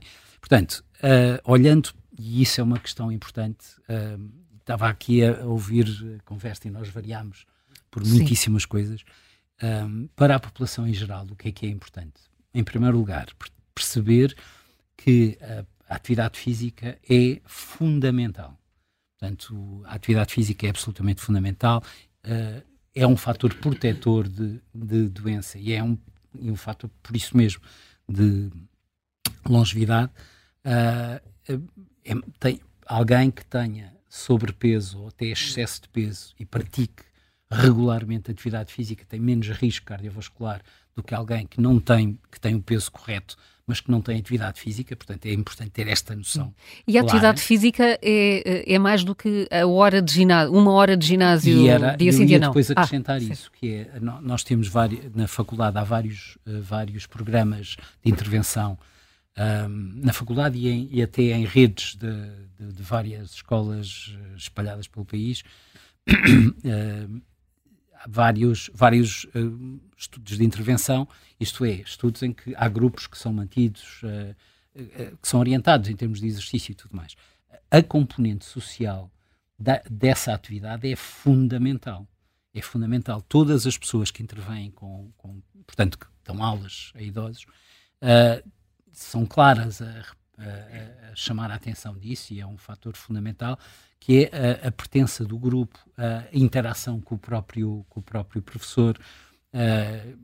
não há, digamos, aluno, entre aspas, ou praticante, mais ligado à, à, à sua atividade do que uh, estas populações ou esses uh, idosos que têm uma atividade regular e, e, e, organizada e pensada e tudo mais. E depois interagem entre si, ou seja, essas pessoas não vão só fazer a sua aula de ginástica ou de hidroginástica, seja o que for, vão depois sair em conjunto. Uh, as que têm que criam laços e grupos entre elas vão depois assistir a, um, a uma peça de teatro também em conjunto, vão tomar o pequeno almoço após a aula, toda essa, e, e é fundamental essa uhum. participação social, essa interação social, claramente. Uma das... E, e isso é tão importante quanto a atividade Sim. física por si. É? Uma das Isso únicas é... coisas que era comum a todas aquelas povoações mostradas no Sim. tal documentário da Netflix era é a vida comunitária. A, vida comunitária. A vi, as pessoas não estarem sozinhas e terem interação. Portanto, era muito, muito relevante nesse, nesse documentário. Sim, essas tradições. Porque o resto eles comiam coisas muito diferentes, não é? Tinham, havia uns que tinham muita atividade física, outros tinham menos, mas havia uma coisa que era comum a todos. Era isso. Sim, Sim. essa é uma realidade objetiva que a, que a Helena chamou a atenção uh, e que é fundamental. E por isso mesmo, uma das. E, uh, que, talvez deixando assim uma, alguma mensagem, um, uh, também devemos perceber, e eu falei que nós começámos a Portanto, que as primeiras ações que tivemos e financiamentos têm 20 anos já, mesmo em Portugal. Há, uma, há imensos programas de apoio científico europeu versados uh, com, com, digamos, o envelhecimento e a, e a, funcionalidade mais do que qualquer outra hum. A capacidade de performance no sentido global é, aliás, da agenda da, da, da Organização Mundial de Saúde, uma das uma das referências, não é? É a capacidade de manter a funcionalidade. Uh, e quando falamos em funcionalidade, não estamos só a pensar na avó que pega, consegue pegar no, no neto, no avó ou avô, não é? Uh, que consegue pegar no neto ao colo. Tem a ver com funcionalidade do ponto de vista intelectual, com, com autonomia, com, porque aqui a questão da. Como é que é exercitada essa, essa questão da, da é, saúde mental? É, é, com essa vida em comunidade que estava a é dizer? digamos que eu não, não, não sou especialista claro. em, em, saúde mental, mas aquilo que nós conseguimos reportar é que essa, essa manter uma atividade intelectual é fundamental. E não é por acaso que uh, muitas pessoas, quando se reformam, têm uma queda brutal da sua, da sua funcionalidade. Uhum. A outra coisa é que há muito, há, há digamos, cada vez mais, uh, tal como nos jovens que ficam agarrados, que se mantêm agarrados aos, aos ecrãs, também os idosos podem cair facilmente nessa na tentação de ficar não é, sentados no sofá Inativos, o dia enfim. todo a ver televisão atrás, seja do que for. Uh, a manter um, um, um, grupo, um grupo social uh, que pode ser disputado por qualquer, qualquer N atividades, não é? Participação em atividade religiosa, uh, grupos culturais, participação em, em, em grupos de atividade física tudo mais, são claramente hum. fatores que melhorarão uh, essa manutenção de uma vida ativa e funcional. Eu acho que, desculpe interromper, eu acho que apesar de tudo, uh, alguma coisa melhorou. Sim, sem dúvida alguma. Porque em 2009 o PSD teve uma candidata à primeira-ministra chamada Manuela Ferreira Leite. Tinha 68 anos. Ia fazer 69 nas Caldas da Rainha, quando ela estava a fazer campanha, apareceu uma mulher que lhe gritou: Estás velha. Uma velha engelhada. A reação dos jornalistas foi que a Manuel Ferreira Leite tinha provado que tinha poder de encaixe, porque tinha olhado para a senhora, tinha-lhe posto a mão no braço e tinha dito: Não faz mal. Portanto, uh, eu lembro-me que o, o, Bruno Nogueira, que faz uns ótimos travestis, não é? Fez de a Manuela Ferreira Leite, e fazia uma Manuela Ferreira Leite espetacular, mas representava como se ela tivesse país não 83 anos, que é o que ela tem agora e que anda ali direita que nem, nem um puso, não é? Aliás, é absolutamente extraordinário, porque eu faço comentário com ela na mesma estação de televisão. E, e posso dizer que ela consegue fazer, uh, apresenta-se sempre impecável, uh, com umas sainhas, uh, ao passo que uh, comentadoras muito mais novas estão com calças e algumas delas, nomeadamente uma que eu conheço bastante bem, que sou eu mesma, às vezes com dois pares de meias porque estamos cheios de frio. E, portanto, isto aconteceu em 2000, 2009. Uh, e, oh, Helena, uh, ela era conhecida por a velha, a velha. no círculo do primeiro-ministro da altura, José Sócrates. Sim, sim, sim. Era a velha. a velha. A velha. Portanto, quando eu há pouco dizia que não se envelhece de igual modo, uh, sendo homem ou mulher, não, não se envelhece de igual modo, os tempos também mudam, até porque se nós virmos as pessoas que se perfilam para as próximas candidaturas presidenciais, estamos a falar de 2026, uh, e agora aqui se estar a fazer uh, comentário político, mas estão todos com mais de 60 anos, porque estamos a falar, são ligeiramente mais novos do que era Manuela Ferreira Leite em, em 2009 mas estão, irão estar com 64, 65, 66. Gouveia e Melo, António Costa, mesmo Passos Coelho, se for candidato, estará com 61. Portanto, não, não estou a ver ninguém. Estás a esquecer-te de Marcos Mendes, que tem 66. Pois, e, pare, e, e, parece uma criança, não é? Pronto. Uh, e, e, portanto, não estou a ver que alguém no meio da campanha eleitoral se chegue ao pé deles e diga estás velho, estás engelhado, estás um velho engelhado. Portanto, há aqui, eu acho que houve uma mudança de perspectiva sobre esta matéria do envelhecimento, mas também não é igual hum. quando se está a falar uh, de mulheres e quando se está a falar de homens. Não, isso, isso clara, eh, claramente não, creio que podemos todos dizer isto sem, sem dúvidas, mas uh, António Veloso, do, mesmo do ponto de vista fisiológico, o envelhecimento de um homem e de uma mulher é diferente? Do ponto de vista fisiológico, uh, é. E, e, é claro Por causa que, dos cromossomas, como, como o José Manuel falava. Várias razões, não é? Há, há vários, aliás, o José Manuel Fernandes falou em dois pelo menos, não é? Alterações sim, sim, eu falei mais, há, há e, mais, e, a, e, as, e, a, e, portanto, a, e a questão dos cromossomas. Uh, a longevidade uh, feminina é claramente superior uh, também, e isso é uma vantagem também do ponto de vista evolutivo, não é? Porque, e, e o período também fértil das mulheres é, embora, embora seja, seja neste momento levado Quer dizer, como disse a Helena. A, a ciência nós... pode ajudar, pode, Sim, ajudar, há, pode, eu, pode prolongar. Mesmo sem ciência. Mas os homens estão com mais eh, dificuldades em fertilidade, não é? Pois, mas isso será por outro. São far... é imensos fatores, não é? E também não é propriamente Agora, as, as mulheres, sim, mas de facto. As mulheres sempre puderam ter filhos até muito tarde. Apesar de tudo, é, é-lhes mais difícil ter, ser mães tão tarde como os homens. Ah, claro, nesse sentido. Claro. Nesse sentido, a, a sim. Os homens têm sim. um investimento menor na, na maternidade, na, claro. na paternidade, Não. do que as mulheres na maternidade. Portanto, isso também é biológico. Sim, mas essa decalagem entre a idade biológica e a idade social, no caso da, da maternidade, eu creio que tem implicações uh, que vão muito para lá das mulheres elas mesmas, sim. não é? Porque, de facto, uh, tem de se ver a própria forma como se trata das crianças, como, como muitas vezes depois uh, isso é um outro assunto, claramente, que é. Não é provavelmente justo nós estarmos, por muito pensemos que vamos ser uns idosos muito ativos e que vai estar tudo bem, mas estarmos a pensar que uh, podemos estar a criar um encargo, imaginemos uma mulher que é maior aos 45, 47, 48, não é? Uh, na idade em que é suposto, muitas vezes, já estar, uh, ainda que os seus filhos estão a contar com a sua ajuda, já nem falo daquelas que vão ter filhos aos 50, 50 e pouco. Pode ser um bocadinho complicado. E no caso dos homens, ainda muito mais complicado, não é? Porque, de repente, o, o, o, pai de 70 está uh, com um filho ali de, de 15. Isso às vezes podem ser encargos muito complicados.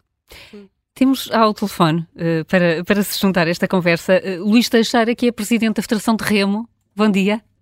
Olá, bom dia. Bom, bom dia. dia. Parabéns aí pela, pelo programa, que eu acho que qualquer pessoa que, que faça desporto e interessa. Eu gostava de, de, mencionar, vou ser muito sucinto. Há um estudo recente, além disso, esse estudo foi mencionado pela doutora Isabel Vaz no Congresso de Hotelaria há, há, um ano e meio, portanto, uma, uma pessoa que lidera um grupo de saúde uhum. apresentou este estudo, que depois fui ver com alguma atenção, um estudo feito pela Organização Mundial de Saúde e pela OCDE, que recomenda o seguinte: 150 minutos de atividade física moderada, 150 minutos de atividade física moderada, poderá prevenir 10 mil mortes prematuras por ano.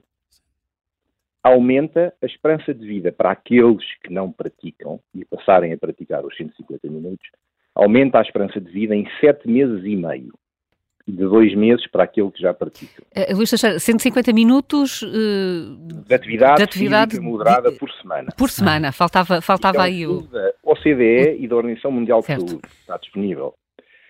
Uh, poupa aos Estados da União Europeia 0,6% dos seus orçamentos de saúde, isto é, cerca de 8 bilhões de euros por ano, que é mais do que a Lituânia e o Luxemburgo gastam no seu orçamento anual de saúde mais do que a Lituânia e o Luxemburgo. Eu li no estudo, agora estava a ler antes de ligar, não consegui encontrar, mas que por cada euro investido poderá haver um retorno, por cada euro investido no aumento da atividade física nas populações, por cada euro poderá ter um retorno de 1,7. Agora deixava isto só para se pensar. A Por Data, agora a seguir ao verão, saiu com um estudo que diz que 73% da população portuguesa não pratica qualquer atividade física. A Federação Portuguesa de Remo convidou para o seu uh, congresso em setembro o líder do desporto da Noruega. Uhum. 92% dos noruegueses até aos 25 anos praticam atividade física. 92%. E termino dizendo o seguinte: todos nós, quando preenchemos o nosso IRS, no fim vem lá uma, um género de uma bola de alimentos que diz as parcelas para quais são os nossos impostos saúde, defesa, educação, justiça. A fatiazinha que inclui saúde, que inclui desporto, cultura e religião, é de 1%. Inclui desporto, cultura e religião. Portanto, acho que de facto temos que olhar para os números e perceber aquilo que andamos a fazer por bem da, da, da nossa saúde física e certamente mental. Era isso. Ainda bem, ainda bem que, que, que nos ligou, Luís Teixeira. Muito obrigada, Presidente da Federação de, de, Remo, aqui uh, com, com estes números que nos uh, fazem concluir, António Veloso, que estamos de facto ainda muito longe, temos um caminho muito grande a, a percorrer e, e, e, ainda por cima não muito difícil, não é? Porque andar não é assim uma coisa Sim, muito difícil. E eu penso também que há, há, há estas estatísticas, algumas das estatísticas uh, são difíceis de, de digamos, de, de, realizar e não são tão, tão, não têm uma leitura tão simples. Ah, o que é que é o que é claramente necessário um, que os, que é o hábito de portanto os hábitos saudáveis fundamentalmente fazer atividade física e ter digamos um cuidado alimentar e de, e, de, e de, procurar uma interação social não ficar fechado em casa a ver televisão são fundamentais ah, há uma certa tentação acho que em Portugal muito de de procurar a solução no, no, no, Estado. Claro que o Estado tem fatores importantes. Uh, o, por exemplo, uh, o, as, as, unidades de saúde familiar neste momento estão a integrar uh, profissionais no âmbito de, que, que, podem dar informação também uhum. sobre essa sobre prática de atividade física e desportiva. Um, o, os hábitos de saúde são ganhos. Na, na, por exemplo, estávamos a falar da osteoporose a osteoporose, na realidade, é uma doença uh, pediátrica. Porquê? Porque ou as crianças fazem atividade física até a idade adulta, ou uh, a partir, digamos, dos 20 e qualquer coisa anos, a massa óssea vai só diminuir. Portanto, os hábitos de uh, praticar atividade física regular são, vêm, desculpa, são muito relevantes na, uma pergunta. Na, nós, falámos aqui, nós falámos aqui muito de atletas de alta competição. Certo. Mas no dia a dia comum, uh, o, que, o que eu pelo menos vejo é que uh, se vê muito mais mulheres a andar, a procurar uh, praticar algum desporto do que homens. E nem todas serão viúvas. claro que não. Eu, eu, penso e a nossa experiência em termos da, da, dos membros de, dos programas de exercício a que eu me referi anteriormente também são maioritariamente mulheres. Sim, sim. Uh, se calhar também isso não acaba por vai ter impacto. Na... É, se fores de um ginásio, eu já não vou ao ginásio há uns tempos, uh, confesso, faço outros exercícios. Mas os ginásios têm mais mulheres do que homens. Sim, sim. Quer dizer, os homens estão lá para os músculos, as mulheres estão lá para outras coisas. E de resto, uma das, uma das uh, características, uma das coisas que neste tipo de exercício que faz bem não é o exercício de potência, que são aquelas de criar músculo, são exercícios de ah. flexibilidade. Quer dizer, provavelmente também. Mas a flexibilidade será flexibilidade, alongamento, uh, essas coisas todas, não? Está a dizer que não? Não, o que eu estou a dizer é qualquer exercício. Qualquer, sim. Se não for excessivo, obviamente, uhum. não é? Não, a pessoa tem que saber os seus limites, conhecer o seu corpo, como, como referiu, mas pensa assim, qualquer exercício... Mas estou a falar de exercícios já na idade mais... Uh, é igual, é ou igual? seja Sabe-se neste momento que se consegue ganhar massa muscular mesmo aos 60, aos 70 anos. A atividade, por exemplo, a prática de, Já agora de só uma, treino um de força. Se nós não fizermos nada, perdemos 10% de massa muscular em cada década, salvo erro, não é? Sim, eu não Volta tenho, disso. Sim, mas a, a perda... Sem, é, se não fizermos um, nada além da vida normal, uma, não é? Sim, massa muscular... É, é, Vai-se degradando. Sim, o músculo é um dos tecidos mais adaptativos do, do, do organismo e tem um turnover, ou seja, as células musculares têm uma vida uh, de, de, alguns dias e depois são renovadas, não é? Portanto, uh, o, o, músculo é use, if you don't use it, you lose, lose it, não é? Portanto, é mesmo assim. A atividade, isso é igual para os tendões, é igual para, para a estrutura óssea e tudo mais. Portanto, o porquê, da, porquê, que, eu, porquê que o José Manuel Fernandes chama a atenção da, das atividades de alongamento? Porque uma das essas, essas atividades em que as, as articulações são usadas nas amplitudes articulares máximas, ou seja, com yoga ou outras atividades do, do tipo. Um, eu nunca fiz pilates, dizem que o pilates O pilates é, é, relativamente próximo. próximo. Não, digamos, não, se entrarmos no detalhe, tem filosofias diferentes e por aí adiante, mas o que é que acontece? Todas elas reduzem um dos, um dos fatores de envelhecimento articular, que são as, a osteoartrose. Ou seja, se uma articulação não é usada na sua amplitude toda, vai perdendo cartilagem, nas extremidades da, da, uhum. da cartilagem. Portanto, atividade física do tipo.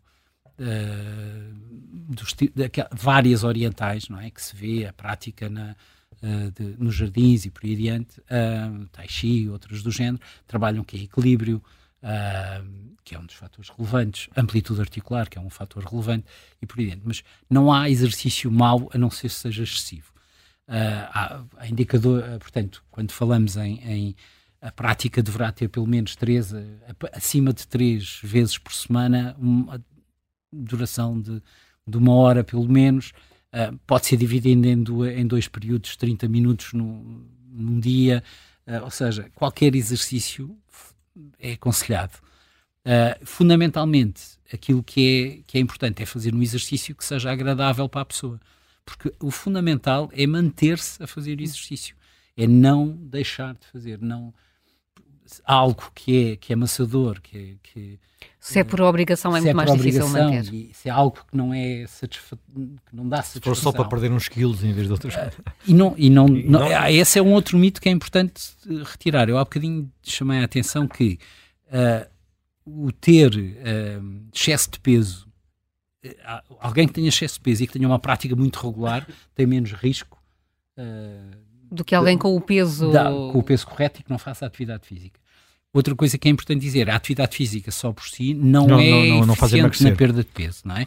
A não ser que seja extremamente extrema. E, e, portanto, o, Hoje em para dia, perder as pessoas pesos... têm umas aplicações que os ajudam a perceber isso, não é? Claro. Que fazem, andam, fazem uma corrida e depois vêm, epá, isto afinal de contas é só, é só o equivalente a um croissant. Sim, mas a questão e o que é importante perceber é.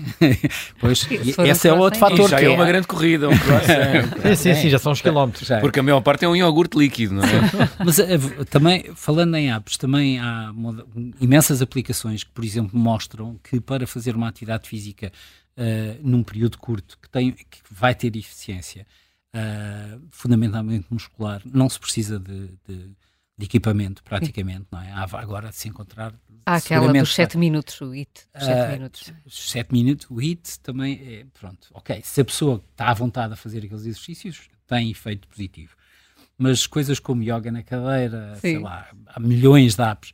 Portanto, com uma cadeira, a pessoa pode fazer uma quantidade gigante de exercício uh, calisténico, normalmente, quer dizer, que é feito apenas com, o corpo, com, a, com, a, com a massa do corpo, ou com o peso do corpo, e que promove N adaptações, todas as adaptações, basicamente. Depois é só associar com algo que tenha um efeito mais metabólico cardiovascular, como marcha, marcha e corrida, por exemplo, fazer entre os, os postos de eliminação, num faz andar e no outro intervalo faz uma ligeira corrida, ou faz marcha com velocidades diferentes, ou junta com vários amigos e, e ou uhum. amigas e, e, e, vão na conversa caminhar e, tudo mais. Portanto, uh, a ciência mostra alguns fatores de, de, envelhecimento. Estava a falar, num, por exemplo, algumas teorias uh, dos radicais livres, ou seja, a oxidação, não é? Envelhecer, oxida, envelhecer é um bocadinho oxidar. Portanto, uh, ter uma alimentação que previna a oxidação, teoricamente é vantajosa, não, não tem risco algum. Uh, há bocadinho estavam a falar numa outra coisa que é a indústria da, do anti-aging, é? uhum. uhum. que tem muita coisa que. É muito lixo. tem, sim. Sim, mas há, sim, tem, coisas, tem mas... coisas boas e, e, é melhor que se, que se vá ouvindo algumas coisas desde que não se desata a comprar uma parte dos produtos que não têm justificação. Agora, de facto, uh, uma alimentação menos promova menos oxidação, uh, uh, controle com a regulação hormonal. Agora, não caímos, digamos, a não ser que seja necessário de estar a tomar hormona de crescimento ou coisas que também acontecem, não é? que de facto é benéfico, não é? Ou potencialmente, mas, mas não é aconselhável. Atividade física, atividade uh, intelectual, social, grande, uh, comer pouco, é que nem é, independente da alimentação que for, comer pouco, por e simplesmente.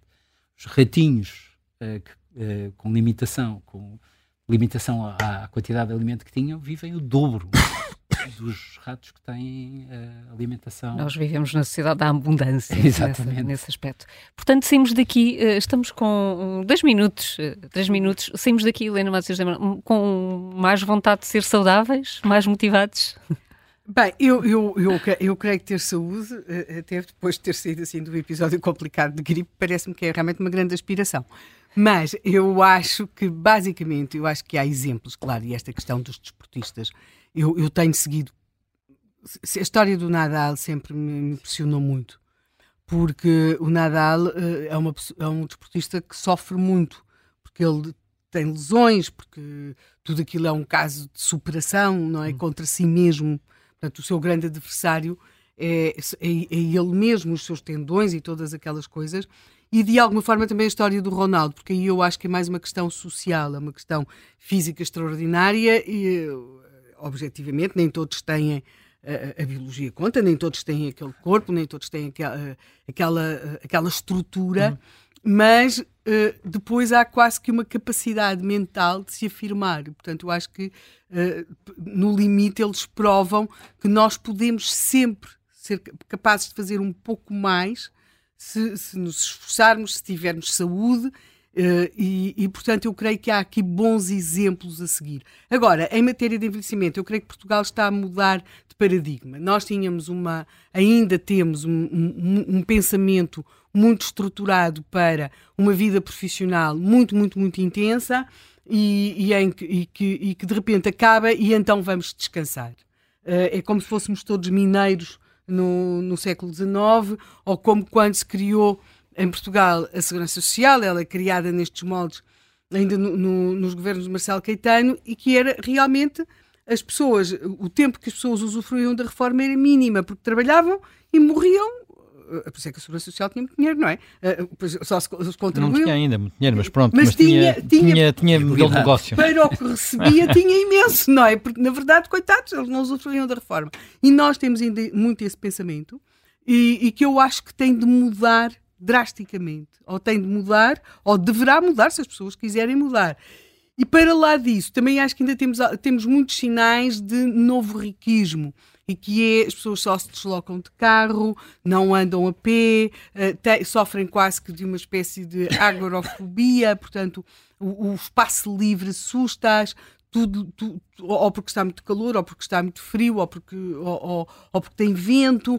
É como se a natureza fosse vista como uma coisa bonita para ver nos documentários Sim, de televisão. Mas devo dizer que sinto mudança das pessoas. É isso, não é? Sinto mudança. Eu vivo há 20 anos no meio da Serra de Sintra isso é que é... e uh, antes. Uh, Vias ingleses? Via mais estrangeiros que muitas claro. vezes que, que, que, que, portugueses e hoje em dia, sobretudo ao fim de semana, a serra, a serra está cheia. Uh, começa de manhã, muito, manhã muito cedo com bicicletas, uhum. por todo lado, literalmente por todo lado. Culpado. e, e depois continua, ao fim da tarde são sobretudo pessoas a andar a pé, mas todas as idades há uma, há uma, há uma transformação. Portanto, eu acho que há sinais positivos. Há uma coisa que eu tenho defendido há muitos anos, que é a possibilidade das pessoas de, eh, sei lá, termos uma transição para a reforma gradual, portanto, poder, por exemplo, em muitos sítios passar a trabalhar três dias por uhum. semana e receber uma parte em reforma, uma parte em ordenado. Portanto, as empresas não podem suportar uma, essas situações, portanto, haver uma, um modelo desses. Estava para ser eh, discutido neste Orçamento de Estado, parece que foi tudo adiado, mas eh, pelo menos havia essa uhum. intenção de começar a, a, por esse caminho. Acho que é, que é importante. Finalmente, só para dar Sim. uma sugestão final, quem não viu, uh, sugiro que vá ver, é outra coisa da Netflix, eu pelo menos vi na Netflix, que é um filme chamado uh, Niad. Uh, Niad foi uh, uma nadadora, ah. uma nadadora americana que aos 64 anos, à terceira tentativa, atravessou, fez os 160 quilómetros entre uh, Maia, perdão, Havana e Key West na, na, na, Flórida. Portanto, e é uma história absolutamente fantástica também de superação. Sim, e com a Jodie Foster, com a Jodie Foster, Foster um filme muito bonito. Exatamente, um filme muito, bastante bonito, por acaso. Ah, para além daquela, daquele documentário, aquela série documental uh, blusão. Portanto, alguém que tinha sido uma nadadora durante muito tempo, depois deixou a nadação e depois resolveu, eu tenho que fazer aquilo, tenho que me superar, tenho que fazer aquilo. E a gente nem imagina, aquilo é um mar de tubarões ainda por cima. Exato. Muito bem, ótimas sugestões, umas para estar sentado no sofá, mas outras também para sair. Uh, professor, muito obrigada por ter estado connosco neste, neste Contracorrente. Amanhã, algo completamente diferente, com a Helena Matos e o José Manuel Fernandes.